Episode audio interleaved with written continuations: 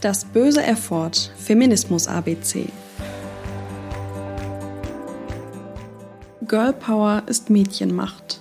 Laut dem Duden ist Girl Power Kraft, Stärke und besonders stark ausgeprägtes Selbstbewusstsein junger Frauen. Der Begriff wurde von den Spice Girls in den 90ern populär gemacht und ist auch mit der dritten Welle des Feminismus verbunden. Viele Feministinnen kritisieren den Begriff mittlerweile allerdings, weil er das Wort Girl, also Mädchen, enthält, dies Frauen klein mache und kindliche Charakteristika betone, statt die Macht einer erwachsenen Frau auszudrücken.